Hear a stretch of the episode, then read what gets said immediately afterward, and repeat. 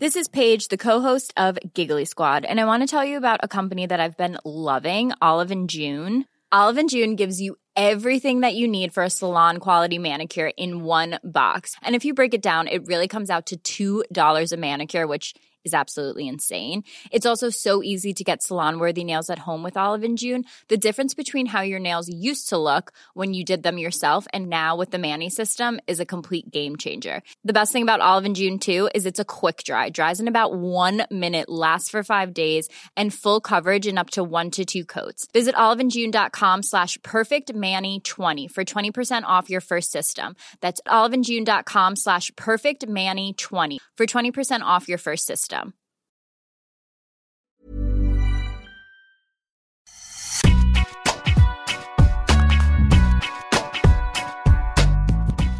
Salut à tous, bienvenue dans Deep Impact, votre podcast tennis sur Eurosport. Je suis Adrien Yo et pour cette nouvelle émission, Arnaud Di Pasquale est entouré de Laurent Vergne et Bertrand Millard, journalistes à Eurosport. Salut à tous les trois. Salut messieurs. Salut Adrien. Cette semaine, on échange sur l'Open d'Australie évidemment. On débutera avec Gaël Monfils, battu par euh, Matteo Berrettini en 5-7 après un, un long combat. Et cette question, pourquoi mon fils n'y arrive pas en Grand Chelem contre les top joueurs? Raphaël Nadal, autre qualifié pour les demi, est dans le dernier carré d'un majeur pour la 36e fois de sa carrière. Va-t-il aller au bout et décrocher un 21e Grand Chelem? C'est le débat du jour. Enfin, du côté du tableau féminin, on évoquera évidemment Alizé Cornet qui a attendu 32 ans pour se hisser pour la première fois en quart de finale d'un tournoi du Grand Chelem. Plus l'œil de Deep, bref, le programme est chargé. Deep Impact, c'est parti. Le parcours de Gaël Monfils s'est donc arrêté en quart de finale, une défaite en 5-7 face à Matteo Berrettini, frustrant au regard du scénario du match. Mené de deux manches, le Français est revenu à 2-7 partout avant de craquer dans le cinquième set. C'est la question qui fâche. Pourquoi mon fils n'y arrive pas en Grand Chelem contre les top joueurs Bertrand? Allez, et Bertrand, pas de, pas de, xylo, de xyloglossie, pardon, s'il vous plaît. Et jamais, jamais, jamais, je ne serai pas pusillanime, mon cher euh, Arnaud. Euh, non, non, vous dire, euh, oui, j'ai failli me tromper. Veut dire donc euh, que, oui, non, Gaël, pourquoi il n'y arrive pas contre les top joueurs? Eh bien, il y a un petit problème, à mon avis, qui se situe au niveau de la tête, du mental. Il a évoqué, là, lors de sa conférence de presse après-match, plusieurs euh, points. Il a dit que voilà, ça faisait 18 ans qu'il était moins fort que ces joueurs-là, euh, mais qu'il était moins fort. Euh, ça s'est vu aujourd'hui, tennistiquement, physiquement, mentalement. Non, Gaël, mental, physiquement, c'est un monstre. Il a dit lui-même, il est capable de tenir 4 heures. Il aurait pu jouer un cinquième, un, set plus long sans problème. Physiquement, il n'a a rien à envier à Berrettini. Tennistiquement, bah non, on regarde troisième, quatrième set, il est quand même au-dessus. Quand il se met à jouer son meilleur tennis, pas grand-chose à envier non plus, même à un Berrettini septième mondial. En revanche, mentalement, bah oui, mais déjà face à Berrettini en 2019 à l'US Open, il avait totalement caviardé la fin du match, notamment ce tie-break. C'était presque malaisant, un peu comme les deux premiers sets de sa demi-finale de l'US Open euh, contre Novak Djokovic quelques années plus tôt. Un peu malaisant aussi, euh, euh, faire le clown tellement euh, pour masquer son, son voilà, je pense sa peur en fait sur ce match. Et là contre Berrettini, pareil, il a été tellement tendu qu'il avait fait n'importe quoi sur la fin du match. Je parle de l'US Open. Là, c'est pas tout à fait la même chose. Il était très fort sur ce tournoi. On l'a vu, on sentait qu'il avait les moyens de battre un top 10, les moyens de gagner aujourd'hui. Quand il revient à 2-7 partout, on n'est pas beaucoup à penser qu'il va prendre 6-2 au cinquième. Mais voilà, il y a le petit truc. Il y a la pause un peu longue, certes, mais ça peut se gérer. Il y a le fait d'être revenu à deux manches partout, donc peut-être avoir le sentiment d'avoir fait le plus dur. Ça arrive souvent, hein, on perd plus souvent quand on revient à 2-7 partout le cinquième set qu'on ne le gagne. C'est le cas de Gaël. Il a perdu sept fois dans cette configuration et gagné deux fois seulement. Mais euh, voilà, il forçait de constater que Berrettini est revenu très fort dans ce cinquième set. Il a de nouveau beaucoup mieux joué. Il a été tout simplement plus fort mentalement. Il a prouvé qu'il avait de très bonnes stats en 5-7, pas pour rien. Donc je pense que le problème, je ne sais pas si les autres vont, vont trouver autre chose, mais je pense que le problème est avant tout, et même vraiment très largement, malheureusement, d'ordre mental. Deep, c'est du mental aussi pour toi? Alors moi, je n'ai pas envie de faire de politiquement correct, hein, mais euh, je m'inscris pas totalement en faux avec euh, Bertrand, mais pas totalement en vrai non plus. Ça, je trouve que c'est différent. La voilà la xyloglossie, la voilà.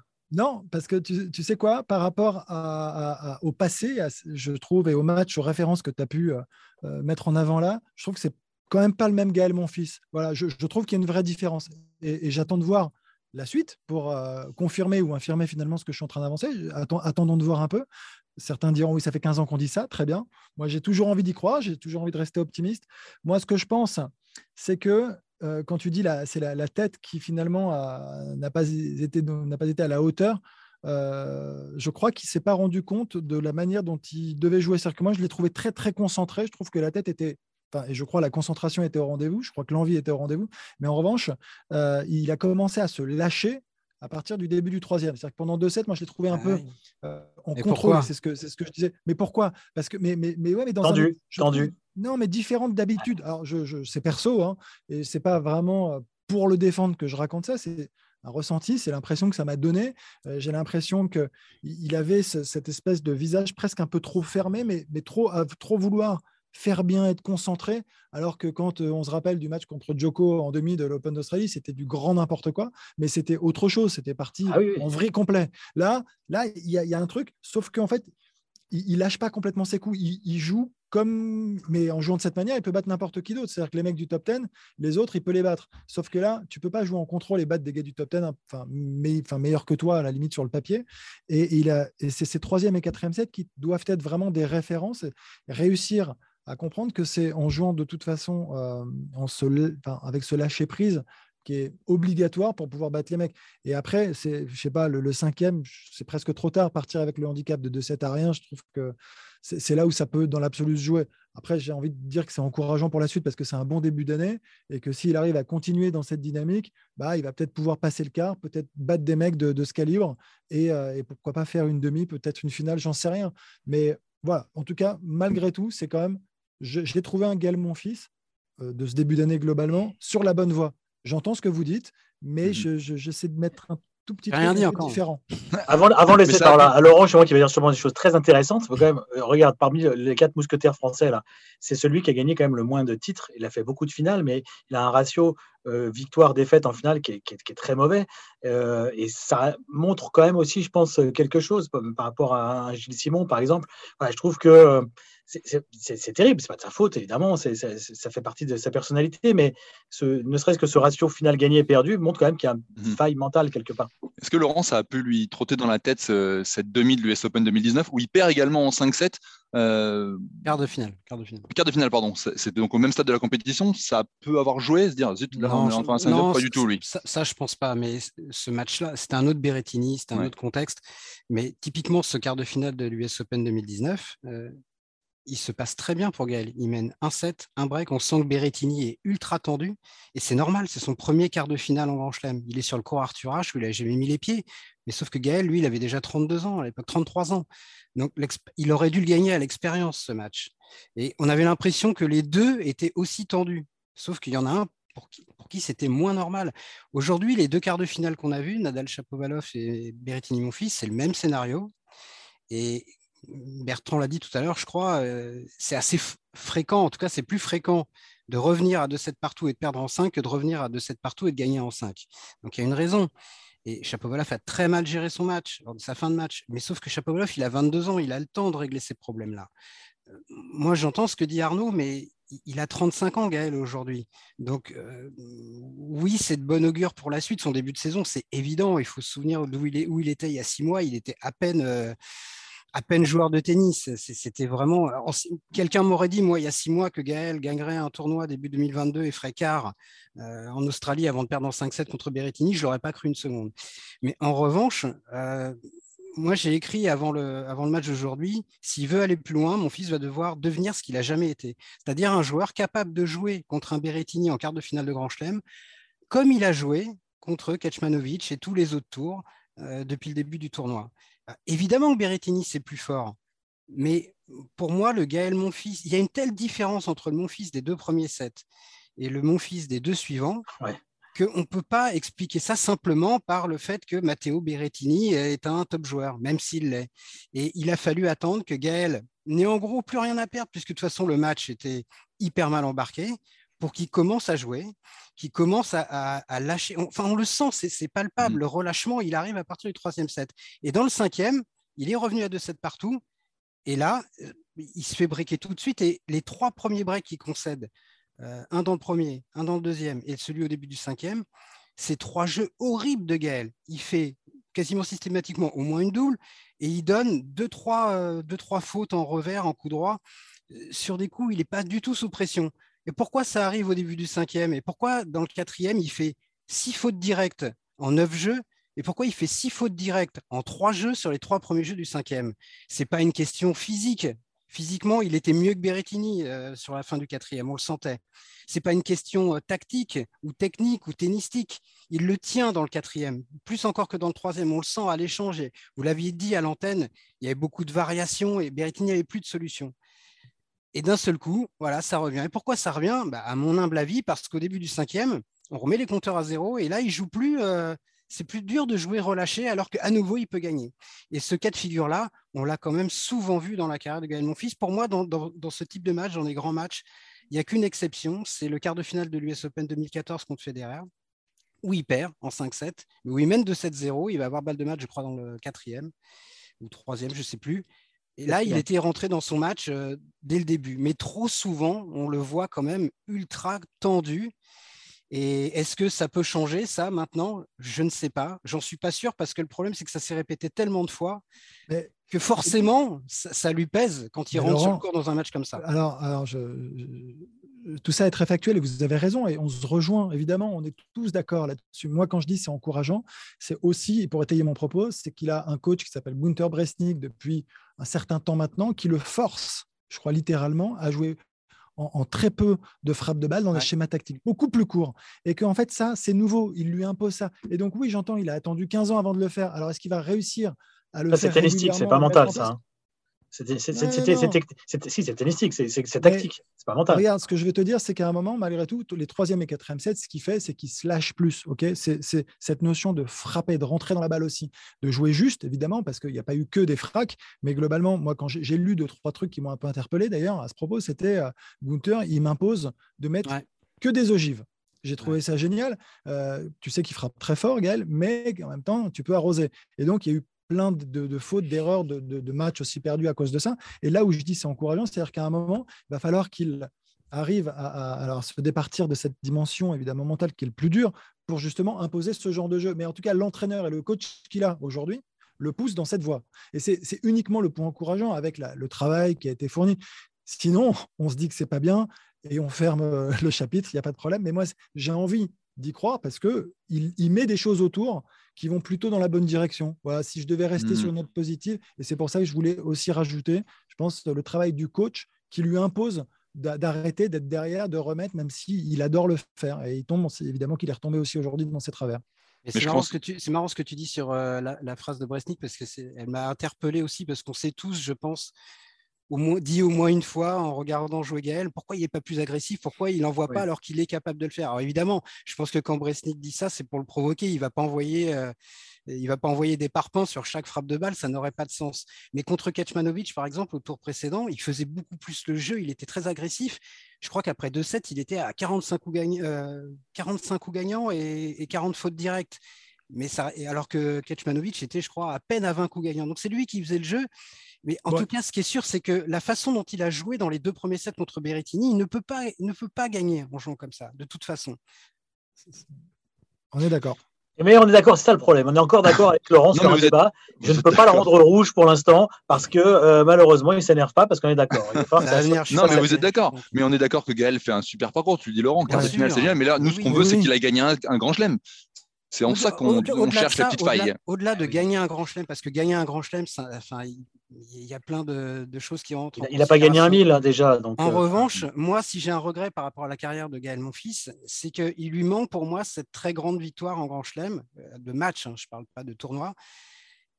Joe Wilfried Songa en a, il en a, j'allais dire, à l'appel. Et Richard Gasquet, il en a aussi quand il bat Roddick en 5-7 ah euh, à Wimbledon en 2007, alors qu'il a 21 ans et que Roddick, c'est quand même un énorme client à Wimbledon. Quand, même quand il bat Vavrinka à Wimbledon, alors que Stan vient de gagner euh, Roland Garros, ou même son match gagné contre Ferrer à l'US, alors que Ferrer vient quand même de faire finale à, Roland trois mois plus tôt, ça, ce sont des victoires que Gaël Monfils n'a pas. Et pour moi, c'est c'est presque anormal. Après qu'il gagne un grand chelem, euh, qu'il n'en gagne pas, c'est autre, autre, chose. Mmh Mais euh, en tout cas, pour, pour, se donner une chance de gagner un, grand chelem, il faut au moins commencer par gagner un match comme ça.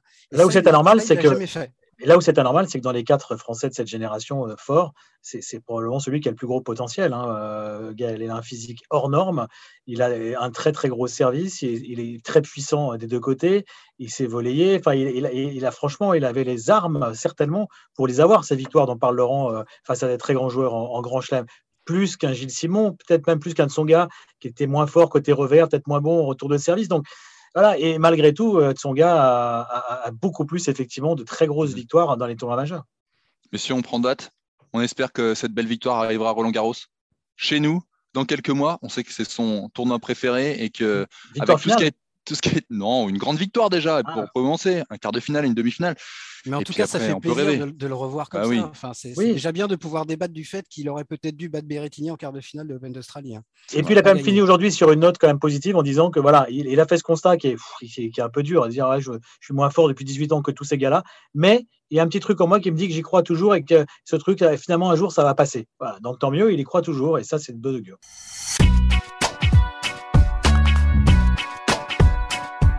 Le débat de la semaine, messieurs, sur Raphaël Nadal. On a vu souffrir le Mallorquin en quart de finale face à Denis Shapovalov, mais le Mallorquin s'est imposé. Il rallie les demi-finales pour la 36e fois de sa carrière. La question maintenant est toute simple, hein. il reste deux matchs. Va-t-il aller au bout et décrocher un 21e titre du Grand Chelem? Laurent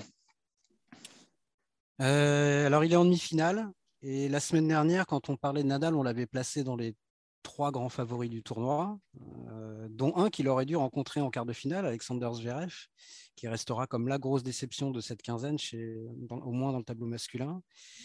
Et paradoxalement, j'ai toujours autant de mal à savoir si euh, Nadal va aller au bout ou pas, parce que, c'est un peu absurde de dire ça, il n'est plus qu'à deux matchs du titre. La confirmation, c'est qu'il rejoue quand même à un très très haut niveau et que pour le battre, en tout cas, euh, bah, il va falloir être très très costaud parce que je pense qu'il compense peut-être certains manques en termes de repères, en termes physiques. On a vu qu'il a encore eu une alerte contre Chapovalov, même si à mon avis elle aura a priori pas de, pas de séquelles et ça n'aura pas de conséquences pour, pour sa demi-finale, d'autant qu'il va avoir trois jours pour récupérer. Mais malgré tout, moi j'ai toujours des, des, interrogations quand même. Et, ça fait trois matchs qu'on le voit à un moment ou un autre un peu en difficulté. contre Kachanov, c'était pas très gênant parce que c'était dans le troisième set contre Manarino. Il a quand même un premier set très très compliqué, mais on sent que sur la durée du match, euh, ça va passer.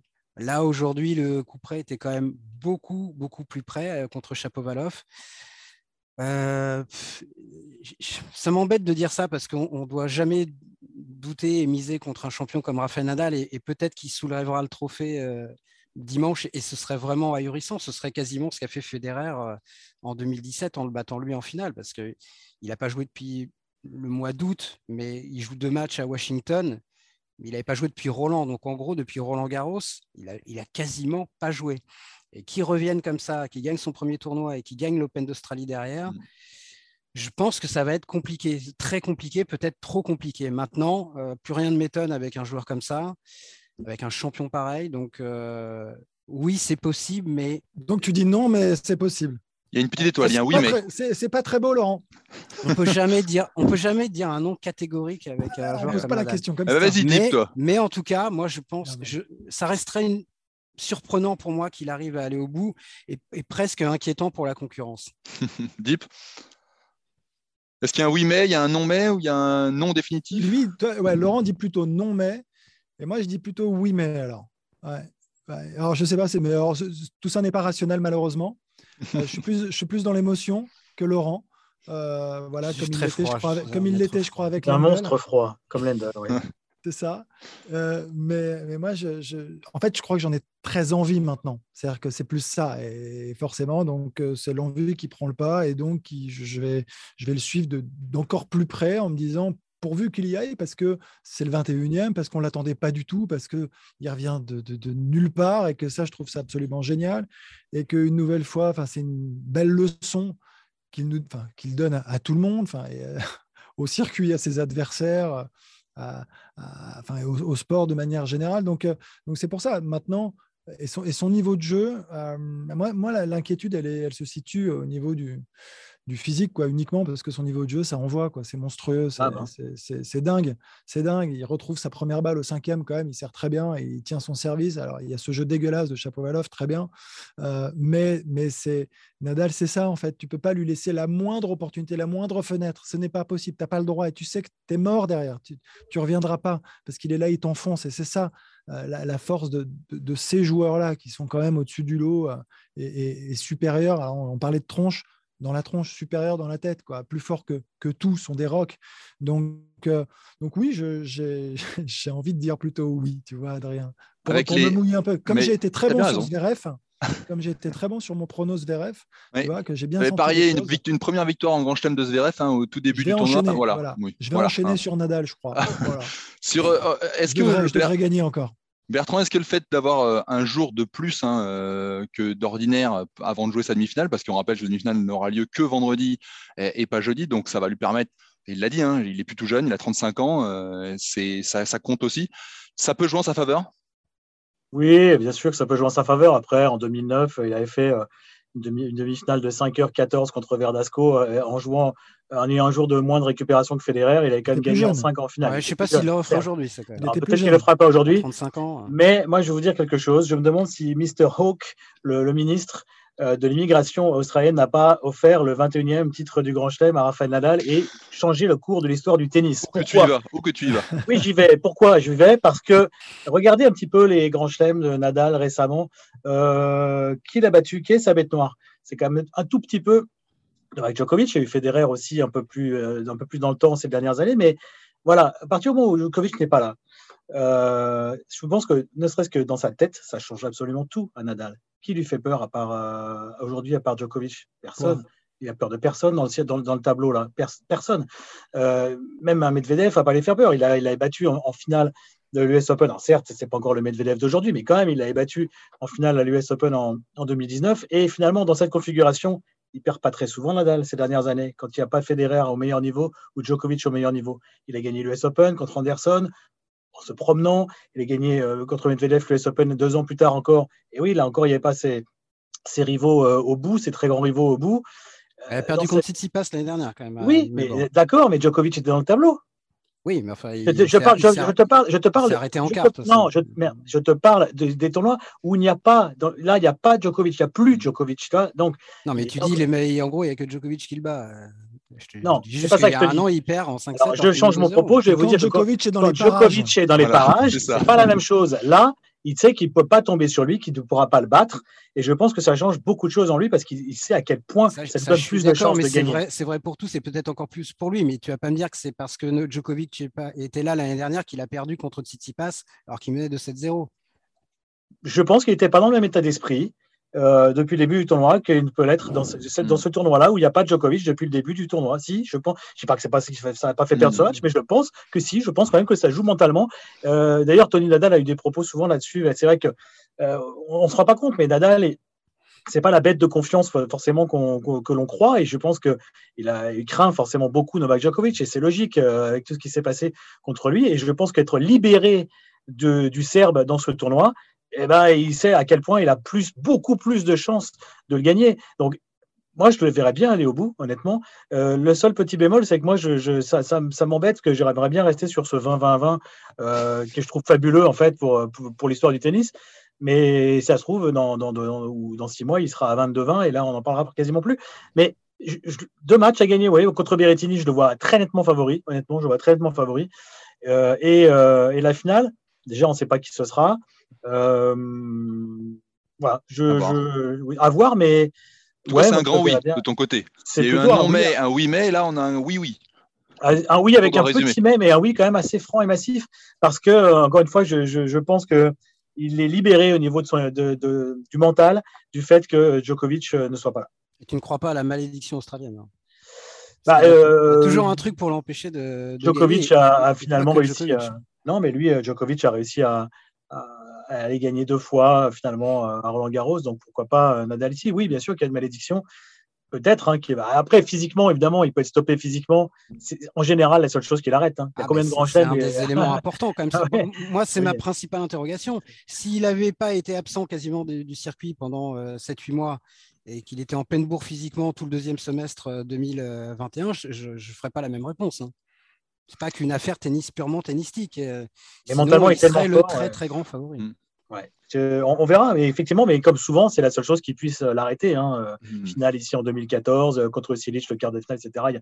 Il y, a, un Roland Garros aussi, il y en a eu. Il y a eu, il y a eu, plein de grands chelems qu'il n'a pas pu gagner à cause de ça, parce que quand il est à 100% physiquement, comme l'a dit Laurent, il y a quand même grand monde pour l'arrêter. En tout cas, ça ressemble à une, émission 100% mentale pour Bertrand. Les arguments 100% autour du mental. Hein. Que ce soit mon fils ou bah, Nadal. C'est un, peu important. Il est fort dans sa tête. il est fort dans sa tête. Euh, messieurs, si vous le voulez bien, on passe à la section suivante, c'est l'œil de Deep.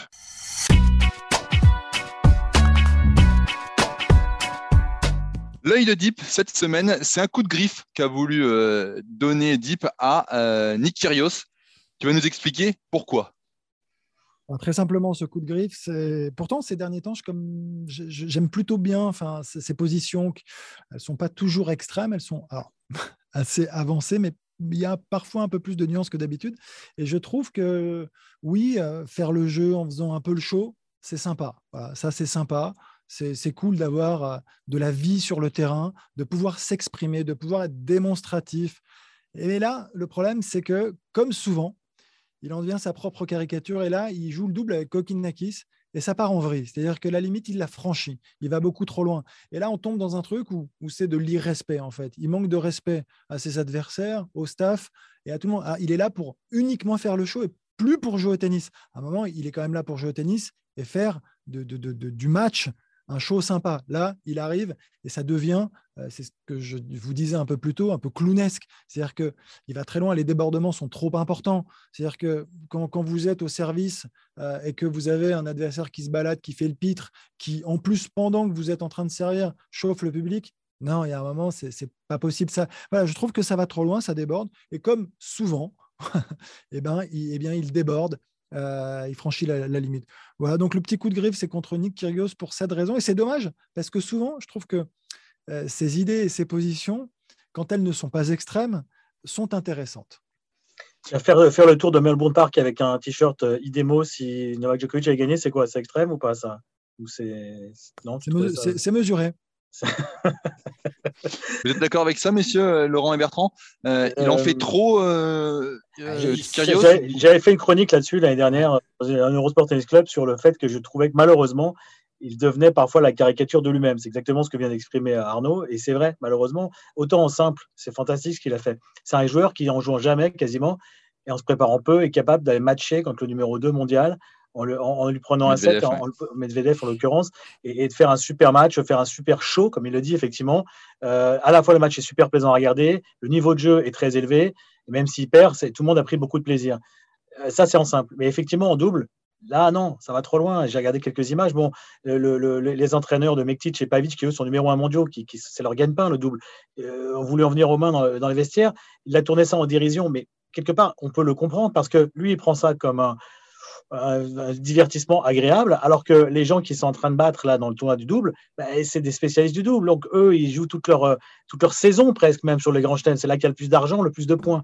Donc on peut imaginer que eux qui sont à fond professionnellement dans leur truc, avoir un clown en face, effectivement, qui fait tout et n'importe quoi, qui harangue le public à, tout moment euh, et qui fait une espèce de show qui devient malheureusement un peu grotesque quand ça va trop loin, ben, je comprends que ça puisse les, agacer. Et là, je suis d'accord avec Arnaud.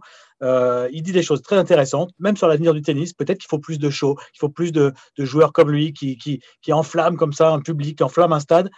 Mais il faut que ça reste dans des limites de professionnalisme. Et malheureusement, là, en double, ils, sont en train de, les dépasser un petit peu. Je vais, je vais, être volontiers provocateur, mais euh, le double, c'est du show, non, euh, On est d'accord vous, vous, aimez aller voir un double comme ça Vous restez oui, Moi, oui. Moi, oui. Attendez, attendez. je grand public. Adrien, j'ai Nicolas Mahut qui m'appelle. J'ai Nicolas Mahut qui m'appelle. Non, mais moi, j'ai pas de problème. ah, bah, j'ai Pierre Gerbert, moi, qui m'appelle. Ah. Ouais. Ah, mais très... ah bah j'ai Fabrice Santoro sur l'autre ligne. Bah, attends, on va être. D'accord, donc le double, on doit, ça doit rester immuable, on ne change pas. Il essaie de dynamiser un peu le truc, non? Vous n'avez pas cette impression-là, Laurent? Le problème, c'est que comme dit Bertrand, euh, il y a des joueurs pour lesquels c'est leur gagne-pain quotidien. Eux, ils sont là pour gagner. C'est pas une exhibe pour eux. Hein. Euh, alors après, je dis pas que pour Kyrgios et Kokinakis, c'est une exhibe. La preuve, c'est qu'ils sont encore dans le tournoi. Hein. Donc, ils sont, je crois que c'est en demi-finale maintenant. Ils sont en demi-finale. Ça décrédibilise tous les, les, mecs qui gagnent, qui gagnent leur, c'est leur gagne-pain. Ils sont en demi-finale en, jouant, en ridiculisant tout le monde. C'est bizarre quand même. Où est le niveau? Non, non, non, non, pas en ridiculisant tout le monde. Euh, non, non, mais... Les matchs serrés mesure, euh, Adrien. Non, mais je, vois ce que tu veux dire. Mais quand tu vas en demi-finale d'un tournoi du Grand Chelem, en faisant un peu le pitre. On, sait que si tu mets, si tu mets euh, les deux meilleurs joueurs, euh, allez, deux, mecs du top 5 ensemble en, double, mhm. ils vont battre la plupart des. On l'a vu souvent en Coupe Davis, hein, quand Federer et Wawrinka jouaient ensemble, bah, ils gagnaient contre la plupart des, même des très très bonnes paires de doubles. Donc, moi, je suis un peu partagé parce que d'un côté, je trouve ça bien, ça, enfin, ça met un coup de projecteur sur le tournoi de double, le fait que Kokinakis et Kyrgios non pas fassent le cirque, mais qu'ils le jouent et qu'ils le jouent quand même euh, d'une certaine manière sérieusement, parce que pour aller en demi-finale, c'est pas Gerulaitis et Connors qui étaient rentrés avec des béquilles au premier tour euh, et qui avaient vraiment fait les clowns, c'était du Mansour Barami. Là, on est dans autre chose. Après, effectivement, le problème avec Nick Kyrgios, comme souvent, c'est que le fond est bon, et la forme part, va parfois un peu trop loin et il ne sait pas toujours s'arrêter. Et c'est dommage parce que d'une certaine manière, ça décrédibilise un peu le, fond de ce qu'il fait ou de ce qu'il dit. Et c'est un peu tout le temps comme ça, et c'est dommage parce que c'est vraiment un personnage intéressant. D'abord, c'est un joueur qui. Enfin, on n'a pas vu, est-ce qu'on a déjà vu d'ailleurs, un joueur de ce niveau-là, c'est-à-dire en gros un mec qui a été peut-être 13e mondial au plus haut de sa carrière, qui, joue euh, quatre fois dans l'année et qui a un palmarès euh, relativement faible, voire très faible, exciter le public comme ça et partout. Parce qu'à Acapulco, les gens, ils ont envie de voir Nick Kyrgios, euh, à l'US Open, à Wimbledon, en Australie. Alors, Garros, je pense qu'on ne le reverra plus après ce qu'il a dit sur le tournoi et vu son amour pour la terre battue. Donc, c'est un joueur qui apporte indéniablement quelque chose. Ça, c'est incontestable. Mais voilà, c'est parfois il va trop loin dans ce qu'il dit, dans ce qu'il fait. Et effectivement, là, aujourd'hui, c'était un peu. parfois, c'est, on est à la limite du grotesque. La, juste mesure, je vais reprendre le, tournoi de Washington en 2019, donc quand il avait gagné, en battant Tsitsipas en demi et Medvedev en finale. Medvedev qui allait faire, qui, faisait un été énorme et qui qui allait faire finale derrière l'US Open. Là, il était, je crois, pile poil comme il faut être. Moi, c'est des souvenirs de commentaires fantastiques, alors que c'est juste un, ATP 500. Euh, j'ai pris un pied à commenter ces matchs, c'était fabuleux. Il joue quand même deux super joueurs. Le niveau de jeu était excellent. Il y a plein de blagues. Il amène à un moment donné, Tsitsipas veut changer de chaussures, c'est lui qui lui amène finalement, qui va chercher les chaussures, Tsitsipas qui lui amène, etc. Et, il y avait cette espèce d'entertainment partagé avec le public sur les balles de match, que ce soit contre Tsitsipas ou Medvedev. Il allait voir une dame dans le public et il lui dit il faut que je serve quelle zone? Mm. Ok Et il fait, à chaque fois, il fait ace sur la zone demandée par, la spectatrice. Et c'est fabuleux. C'est à la fois du Mansour Barami avec, avec un, niveau de jeu incroyable. Et après, il va féliciter cette dame qui lui donne la bonne zone. Enfin, ça, c'est génial. Le public est, est, pris complètement dedans tout le temps. Et il y a en plus un niveau de jeu et des résultats. Ça, c'est énorme. Malheureusement, il faut pas il faut qu'il trouve cette juste limite. Et il ne faut pas que ça aille euh, euh, jusqu'à euh, ce que l'adversaire soit ridiculisé, et particulièrement des joueurs de double qui sont moins médiatisés et, dont c'est le gagne pas, encore une fois. Là, voilà, il faut qu'il trouve cette limite. C'est pas simple, mais quelque part, il fait quand même du bien au tennis. On se met au moins d'accord là-dessus? Nick Kyrgios fait du bien au tennis. On passe au tableau féminin, messieurs, si vous le voulez bien, avec la stat de Constance. La stat de Constance du compte Twitter Je sais et maths, c'est la suivante, messieurs. Alizé Cornet a tout juste 32 ans.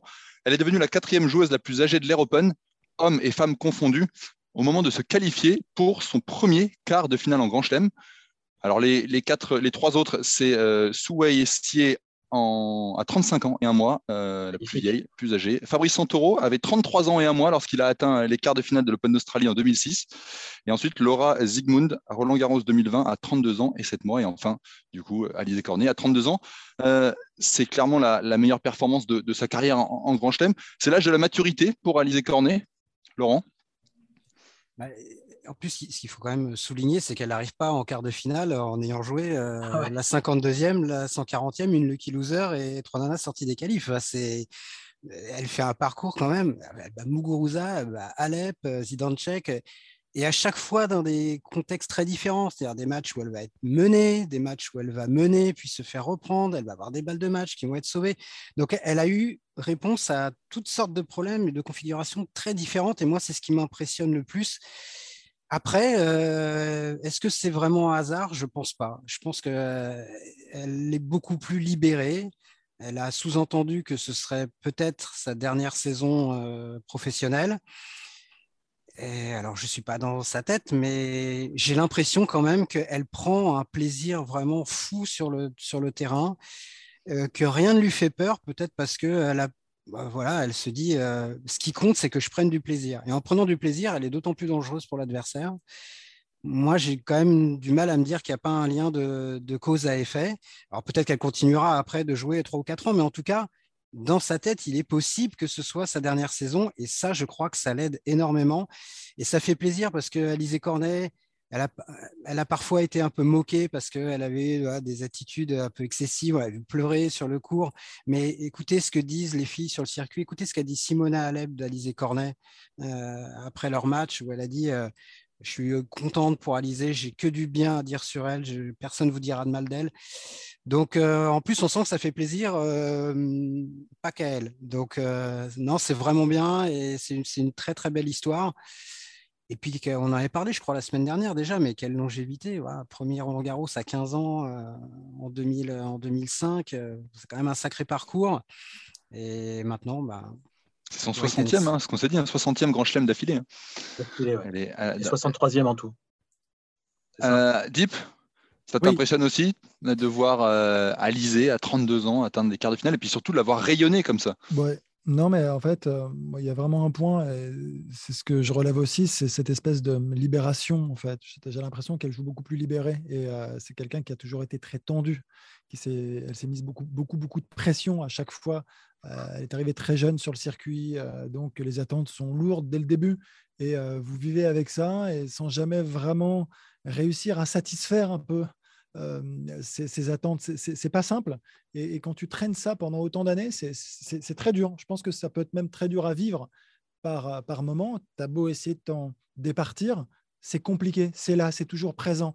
elle est arrivée, ce que Laurent disait, à 15 ans sur le circuit. Elle a été 11e mondiale très vite et elle n'a jamais réussi à revenir à ce classement-là. Après, c'est dur c'est dur. Alors que forcément, à ce moment-là, quand euh, elle est sur le circuit et qu'elle débarque, elle se dit Mais je vais gagner 50 euh, titres, euh, je vais faire des, demi, des finales en Grand Chelem. C'est normal parce que l'ambition est forte, elle est grande.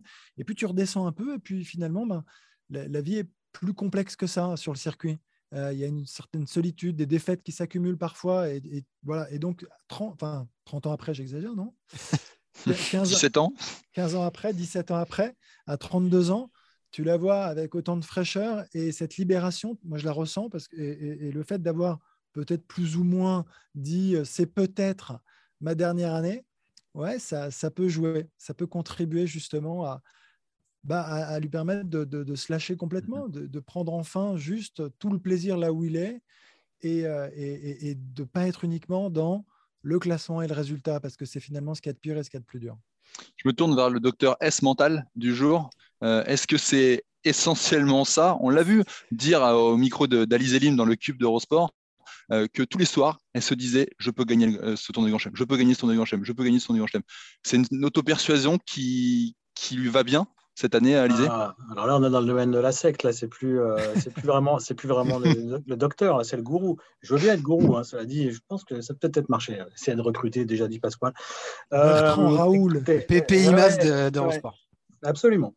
Euh, je pense que Alizé Cornet a toujours été, elle le dit elle-même d'ailleurs, mais beaucoup de ses adversaires le disent, c'est une joueuse, je crois que quand, quand son adversaire voit son nom euh, dans le tableau face à elle, elle se dit il va falloir jouer Alizé Cornet, euh, c'est parti pour une grosse bagarre. Parce que c'est. Alors là, par contre, il y a comme matcheuse, comme euh, Teigne, comme Peste sur le cours, comme joueuse accrocheuse, on ne fait pas, pas mieux. Hein. Elle avait un nombre de matchs depuis trois heures dans sa carrière, des matchs longs. Elle en a fait plein. Les joueuses qui arrivent en face, elles savent que eh, ce ne sera pas une partie de plaisir, quoi qu'il arrive. Ça, c'est toute sa carrière, ça a été comme ça. Si elle ajoute en plus aujourd'hui ce petit ingrédient, là, on fait une belle recette de cuisine. Là. On a déjà le côté accrocheur et tout. Euh, je me bats et je m'accroche. Si à ça, vous pouvez mettre un petit lion qui est maintenant, en plus, je joue libéré parce que c'était ma dernière saison. Et que finalement, bah, je relâche un peu euh, la, tension et, finalement, bah, pourquoi pas profiter de cette dernière année et que ça, ça lui permet de battre des Muguruza et des Alep en, Grand Chelem, ça devient extrêmement, extrêmement dangereux. Donc, effectivement, elle, ajoute ça à, d'autres ingrédients qui n'avaient pas suffi jusqu'à maintenant. C'est vrai que ça n'avait pas suffi. Y a quelques limites aussi sur le plan tennistique. Évidemment, Alizé, elle n'a pas un grand coup qui fait mal, etc mais elle a ce côté accrocheur. Si elle a un côté, toujours ce côté de, volonté euh, guerrière, bagarreuse, avec en plus le relâchement qui vient avec, effectivement, bah, ça peut l'emmener peut-être euh, très haut, on l'espère, et ça peut faire peut-être aussi de cette éventuelle dernière saison la meilleure de sa carrière. Déjà en Grand Chelem, c'est déjà fait, puisque euh, dès le premier, elle fait quart de finale. Monsieur, vous voulez rajouter quelque chose? Mais si elle n'est pas convaincue elle-même qu'elle peut aller au bout, euh, elle n'y arrivera pas. évidemment que ça ne suffit pas, mais c'est quand même un préalable. Si elle se lève le matin en disant de toute façon, euh, je ne suis pas assez forte, j'ai aucune chance de gagner le tournoi, elle n'y arrivera pas. Et si elle en est convaincue, pourquoi pas le dire? Donc c'est pareil, j'ai vu deux, trois commentaires un peu. ce, qui arrive à la convaincre aussi, Laurent, ce qui arrive à la convaincre, c'est ce que tu disais. C'est parce qu'elle n'a pas battu que des lucky losers. Oui, c'est ça, oui, évidemment. Elle, elle, a son tableau de chasse dans ce tournoi quand même, des têtes de série et, que la confiance, elle est de plus en plus grande. Si elle avait en effet eu un tableau dit favorable, il faut toujours remporter ses matchs, c'est pas du tout pareil. Là, là, il y a quelques scalps qu'elle a laissés derrière elle. Ouais, c'est vrai, vrai, En revanche, Adrien, évidemment, les consultations ne sont pas gratuites, ce serait un petit peu trop facile, donc je t'enverrai mon, mon RIB. Euh, c'est tout naturel, c'est tout naturel, on fera passer ça en note de frais, bien sûr. Merci beaucoup, messieurs, pour ce Deep Impact. Euh, Deep Impact, c'est fini. N'hésitez pas à nous noter, à nous laisser un, commentaire, comme d'habitude. Abonnez-vous aussi, comme ça vous recevrez les nouveaux épisodes directement sur votre smartphone. Nous, on se retrouve la semaine prochaine pour débriefer l'Open d'Australie. D'ici là, suivez l'actu sur eurosport.fr et sur les antennes d'Eurosport. Et si vous avez le temps, allez taper la balle. Allez, ciao